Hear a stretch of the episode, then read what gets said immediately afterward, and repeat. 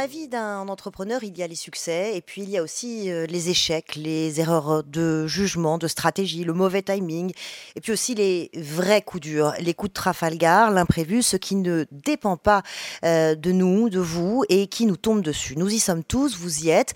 Euh, le Covid, bien sûr, qui nous contraint, qui nous oblige. Et si vous travaillez dans la restauration, si vous avez des amis qui travaillent dans la restauration, de la famille, eh bien, euh, vous avez expérimenté, vous expérimentez euh, ce qu'on peut appeler un cauchemar. Mais la résilience, la créativité font des merveilles. Vous êtes bien euh, sur Way, le média de l'aventure digitale. Et avec mon invité, nous allons voir qu'il ne faut pas hésiter à pivoter en pleine crise. Bonjour Xavier Zetoun. Bonjour. Euh, bonjour et, bienvenue ici. Vous êtes euh, co-fondateur et PDG de ZenChef. Euh, alors qu'on comprenne bien ce que c'est, c'est un logiciel de réservation en ligne pour les restaurants, mais pas seulement. C'est une solution digitale qui permet plus globalement de gérer le site web, par exemple, les avis clients, les menus digitaux, le fichier client. Aujourd'hui, le click and collect, c'est très important. On, va en reparler. c'est une marque blanche. Hein. Vous travaillez pour les restaurateurs. Nous, on ne voit rien, mais vous leur fournissez euh, tous ces services. Et on peut dire aujourd'hui que vous cartonnez. Oui. vous avez le droit de sourire, hein, on a le droit d'être content. non, non, ça, ça marche bien. Euh, on, répond à un vrai problème des restaurateurs qui ont besoin de se digitaliser. Et donc, euh, oui, ça marche bien. Euh, et même peut-être encore mieux bah, ces derniers temps où le digital joue un rôle encore plus important avec le Covid. On, va y revenir. Je voudrais qu'on retrace votre parcours et qu'on comprenne, à la lumière de votre parcours, pourquoi le parcours d'un entrepreneur peut être fait de creux, de boss, et comment, surtout, comment, comment on s'en sort. En 2010, vous lancez 1001 menus avec deux associés. Et euh, vous n'hésitez pas à dire que vous vous êtes royalement planté. Oui, complètement. Euh, quelle était l'erreur? Euh, L'erreur, c'est de s'être lancé dans un projet peut-être en n'ayant pas suffisamment réfléchi aux besoins mhm. des utilisateurs, en n'ayant pas testé à petite échelle le projet, essayer de vendre euh, un produit même euh, euh, dans sa version la plus limitée avant de le mettre sur le marché. Nous, on a eu une démarche qui était de travailler pendant un an dans l'ombre, sortir un produit en espérant que tout de suite ça décolle. Ça n'a pas été le cas. Mhm. Et, et, voilà, et du coup, on a perdu un an, on a perdu de l'argent au passage, alors que en réalité, on aurait pu démarrer, tester et puis dans une démarche beaucoup plus agile, mhm. lancer notre projet petit à petit et l'affiner au fil des, des besoins. Vous êtes allé trop vite sans le tester. C'est ça la leçon. Exactement. La leçon, c'est qu'on aurait dû investir beaucoup moins d'argent, avoir une plateforme beaucoup plus limitée et tout de suite, le plus tôt possible, la tester auprès des utilisateurs, donc des restaurateurs, et voir s'ils étaient prêts à, payer. Parce que euh, quand on, veut vraiment tester, il faut que son client soit prêt à dépenser de l'argent. Euh, si on le donne gratuitement, on n'est pas sûr que son, son, produit crée de la valeur. Euh, vous avez vu trop gros. En 2016, troisième levée de fonds, 6 millions d'euros. Là aussi, ça a failli vous être fatal.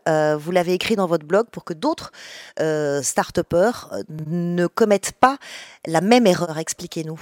En résumé, euh, on a eu pendant quelques années une, croissance très rapide, mhm. mais on a oublié au passage, j'ai oublié aussi en tant qu'entrepreneur, moi c'est ma première boîte que j'ai créée à 24 ans, donc j'avais pas d'expérience avant celle-ci, et au passage, donc on a oublié de réfléchir à la culture de l'entreprise, de créer vraiment une équipe avec une cohérence en mhm. termes de valeurs, en termes termes de mission d'entreprise, en termes d'ambition. Et donc tout ça a conduit à avoir une stratégie qui était pas très claire, euh, même si on avait de la croissance, parce qu'on était plutôt pas mauvais commercialement. Justement, c'est des problématiques de croissance quand on croit trop vite, trop fort. Exactement. Et en fait, on est un peu obsédé par la croissance. Donc, euh, toute l'énergie va euh, vers comment on peut signer plus de clients, générer plus de revenus plus rapidement.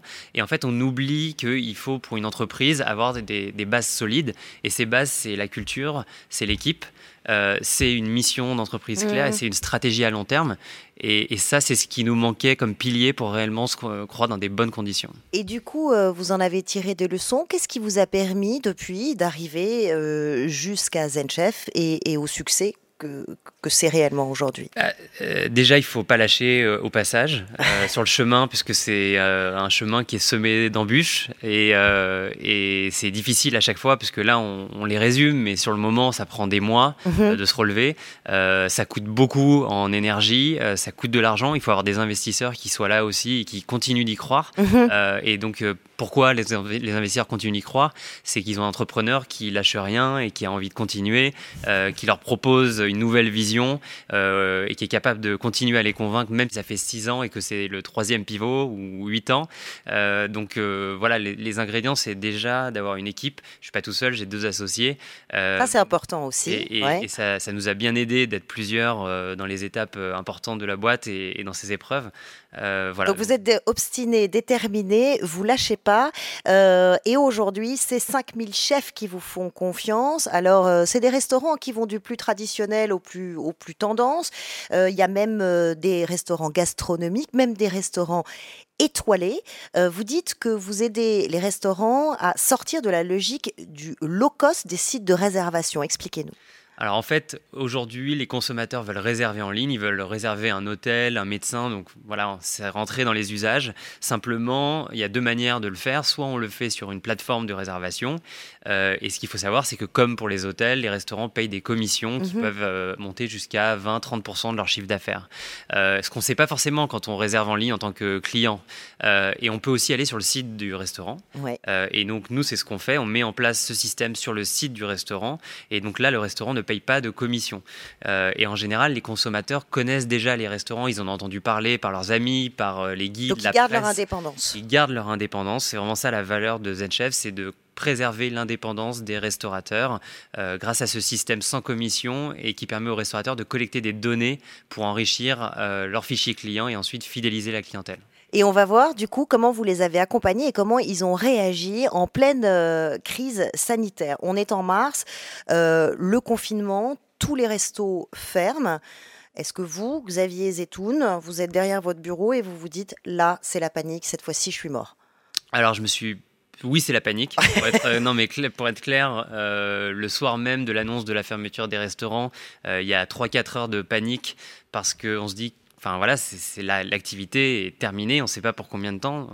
donc c'est une période, mais ça dure quelques heures.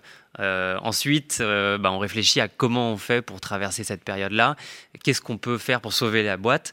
Euh, et là, on met en place toutes les aides possibles. on met l'équipe au chômage partiel, on réduit la voilure, on demande des PGE auprès de nos banques, les prêts garantis par l'État. et rapidement, en fait, on se met plutôt dans un plan d'action et, et on s'adapte à la situation. Mais à aucun moment, on s'est dit c'est terminé. Ça, c'est clair. Euh, vous racontez qu'un des cofondateurs codait jour et nuit pour mettre en place de nouvelles fonctionnalités, qu'un commercial euh, s'est mis à faire de la relation client. Dans ces moments-là, c'est ça qui compte, c'est-à-dire que vous, vous, sortez, absolument toutes les ressources et les compétences que, vous pouvez bah oui, oui, bien sûr. Bah, il y a deux manières euh, de réagir par rapport à un choc aussi brutal. Soit on se laisse abattre et on se dit bah, on verra bien ce qui se passe et on attend. Euh, soit on prend les devants et on se dit comment on peut transformer cette épreuve en une opportunité de faire grandir la boîte, peut-être de se rapprocher encore plus de nos clients. Et, là, ces expériences, les deux expériences qu'on a racontées précédemment, vos deux précédents échecs, ils vous ont aidé Vous y avez repensé? Évidemment, évidemment, puisque en fait, on a cumulé de la confiance, de se dire, on a traversé des, crises qui sont tellement euh, importantes, on a réussi à tout reconstruire, donc on réussira à nouveau. Et en fait, ce qui est important, c'est les fondamentaux de sa boîte. Mm. Euh, si euh, on se dit pas que les gens vont arrêter d'aller au restaurant avec le Covid, même s'il y a des périodes de fermeture, de confinement, mm-hmm. sur le long terme, on a, on a le besoin d'aller au restaurant et on sait très bien que réserver en ligne, c'est plus pratique pour tout le monde.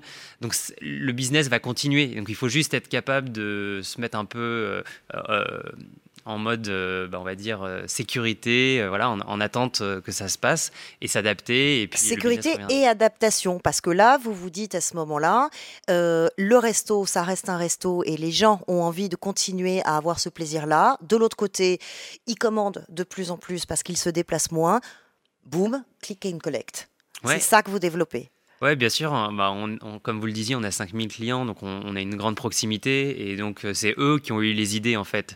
Euh, ah, c'est venu d'eux, c'est pas venu de vous ben Non, parce qu'en fait, on, parle avec eux tout le temps et euh, il y en a certains qui nous disent en fait l'histoire elle a commencé même parce qu'on a un de nos clients qui a utilisé le système qui à la base permet de réserver pour proposer à ses clients de commander. Oui, c'est un, restaurant à Bordeaux. Exactement. Le 333. Le, ouais, exactement. Et, vous, vous vous apercevez qu'en fait, il a détourné votre outil qui n'était pas fait pour ça et qui et qu'il organisait du click and collect. Appelle, il nous dit euh, regardez ce que j'ai fait. Euh, et donc on se dit, mais en fait c'est génial. Et donc c'est de là qu'on se dit, bon, on est obligé d'être à la hauteur euh, de, de, ces attentes. Et donc très rapidement, en quelques jours, on développe une vraie solution. Ouais, en quelques jours. Et c'est là où le développeur se met à travailler euh, jour et nuit. et on sort quelque chose en quelques jours qui répond aux besoins. On équipe plusieurs centaines de restaurants et, ça leur permet de générer un million d'euros de chiffre d'affaires en 2-3 mois d'activité. Alors je crois que vous avez équipé à peu près 1000 restaurants hein, pendant cette, cette période-là en click and collect. Sauf que dans ces 1000 restaurants, il y a des, patrons, des chefs qui sont hyper traditionnels, qui sont pas du tout équipés, dont c'est pas du tout la culture. Comment vous avez fait pour les faire basculer en si peu de temps dans, la culture numérique? Euh, bah, ceux déjà qui travaillent avec nous ont déjà cette culture avec la réservation en ligne, donc euh, c'est pas les, oui, sauf que là, le click and collect, c'est encore autre chose. C'est encore, autre chose. Euh, bah, en fait, on les a, on les a incités à tester puisqu'au final, il n'y avait pas grand risque pour eux. Euh, la plateforme, on l'a rendue gratuite pour eux. Donc, de toute façon, euh, il n'y avait pas de coût en face. Mm. Euh, donc, ils avaient juste à réfléchir à une offre se prêtent euh, au click and collect. Donc en général, c'est des plats plus simples euh, qui s'adaptent à un packaging euh, jetable. et on les a aidés là-dessus aussi à trouver des partenaires pour le packaging. On les a mis en relation avec d'autres restaurateurs qui eux l'avaient déjà fait depuis longtemps. voilà, on les a accompagnés. C'est une pour eux parce qu'il y a des grands chefs une étoile qui sont qui se sont dit bon bah est-ce qu'on va faire par exemple des burgers, des plats plus simples? C'est arrivé ça? Il y a eu un vent de créativité, je pense qu'on n'avait pas euh, connu depuis très longtemps dans la restauration. On a des chefs qui ont réuni leurs équipes et qui ont dit bon bah qu'est-ce qu'on fait? De toute façon, on peut plus recevoir de clients. Euh, si on veut maintenir euh, un minimum d'activité, bah, il faut faire du click and collect, il faut faire peut-être de la livraison. donc quelle offre s'adapterait quelle, quelle, offre pourrait respecter les valeurs d'un restaurant même étoilé? Et s'adapter à ces nouveaux usages. Et ils l'ont fait avec beaucoup de succès et je pense qu'il y en a certains qui vont continuer à le faire dans la durée. Donc ça veut dire en fait que euh, les restaurateurs sont devenus en quelques semaines des, des start-upers Ouais, on peut le dire. Euh, le propre d'un start c'est de s'adapter en permanence à un environnement qui change euh, et de devoir euh, changer son offre, être en permanence à l'écoute du marché, changer complètement de business si c'est nécessaire pour la survie de sa boîte. Bah là, on a vu des restaurateurs qui étaient peut-être un peu plus traditionnels se mettre à fonctionner comme des startups, à pivoter, à tester des choses très rapidement, à diversifier leurs activités et à réunir leurs équipes pour les mettre euh, à profit pour, pour générer de la créativité dans les établissements. Donc oui, les restaurateurs sont devenus des startups en quelques mois. Et vous diriez qu'ils ont fait euh, en quelques semaines un bon technologique qu'ils auraient fait euh, plutôt en quelques mois est et, et qui est irréversible? Vous pensez que c'est un mouvement qui dans la restauration est irréversible désormais? Oui, je le pense parce que c'était c'est pas quelque chose qui est nouveau, euh, qui est arrivé euh, en février 2020. Mm. Euh, la digitalisation du secteur de la restauration, ça fait depuis plusieurs années qu'elle est en train de se produire. Simplement, elle était lente. Là, elle s'est accélérée et en fait, nous, ce qu'on voit pour les restaurants qui sont passés au digital, qui avaient un cahier de réservation papier, qui l'ont mis à la poubelle pour remplacer par un, outil numérique, euh, déjà il y a quelques années, il n'y en a pas un seul qui est revenu en arrière parce mm. qu'en fait, ils, voient bien le bénéfice, ils gagnent du temps, euh, ça leur apporte des clients, la gestion de leur restaurant est plus fluide.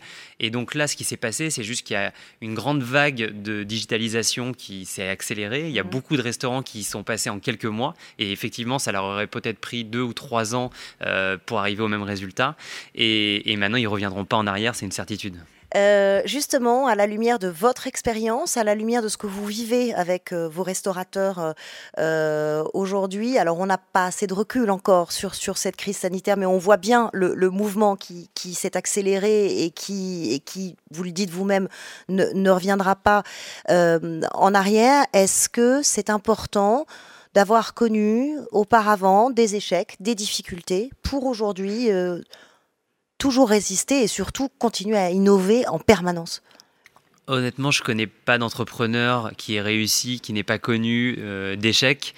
Euh, mais quand je dis d'échecs, c'est pas des petits, euh, c'est vraiment des, des, gros échecs.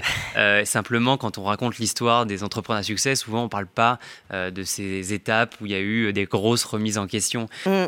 les plus belles entreprises ont été créées pendant les périodes de crise parce que tout est remis en question, les usages évoluent beaucoup plus vite que d'habitude, il y a peut-être moins de concurrence et donc c'est le moment de lancer euh, sa boîte.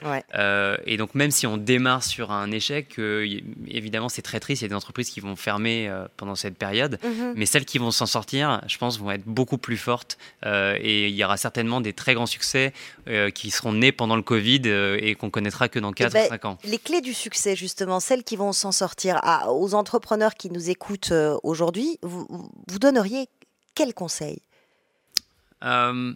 je pense que c'est une période où il faut être encore plus à l'écoute euh, des tendances, des changements, des transformations de la société, euh, puisque c'est celles qui vont donner des idées, euh, des futurs succès, des futures grandes entreprises de demain. On le voit bien, il y a une, par exemple le télétravail, tout le monde s'est mis à télétravailler du jour au lendemain. bah de, de, ce phénomène, de cette transformation vont naître euh, des centaines d'entreprises qui vont aider les gens à mieux télétravailler, etc. Donc mon, mon conseil, c'est que soit on est dans une phase de création, mmh. et c'est peut-être le meilleur moment pour créer sa boîte en ce moment. C'est le meilleur moment pour euh, créer sa boîte. C'est le meilleur moment. Il n'y a pas de meilleur moment. Euh, vraiment, c'est un rêve. Moi, j'ai créé ma, boîte. C'était la crise précédente, et, et, j'en suis très content. Et, pour ceux qui sont au milieu d'une crise, qui l'ont créée comme la mienne il y a quelques années, bah, je pense que c'est peut-être le moment de se remettre en question euh, de revoir sa stratégie, euh, d'adapter son offre. Euh, voilà, c'est un moment qui est propice à toutes ces réflexions. Bien sûr, à condition de sécuriser sa boîte, c'est le plus important. mais aujourd'hui, on a la chance, en tout cas en France, d'avoir des aides qui permettent de traverser la crise pour beaucoup d'entreprises. Merci en tout cas d'avoir eu l'enthousiasme et l'humilité aussi d'être venu partager votre expérience d'entrepreneur avec nous pour nous donner cette boîte à outils de conseils dont je retiens que la crise est le meilleur moment pour créer votre entreprise. Et oui, euh, ou alors euh, d'innover, d'innover en, permanence tout en ayant des bases euh, solides, avoir une bonne équipe, savoir s'entourer, c'est extrêmement important aussi. Et puis, toujours avoir en tête qu'il faut du temps avant que la réussite arrive. Elle n'arrive pas du, jour au lendemain.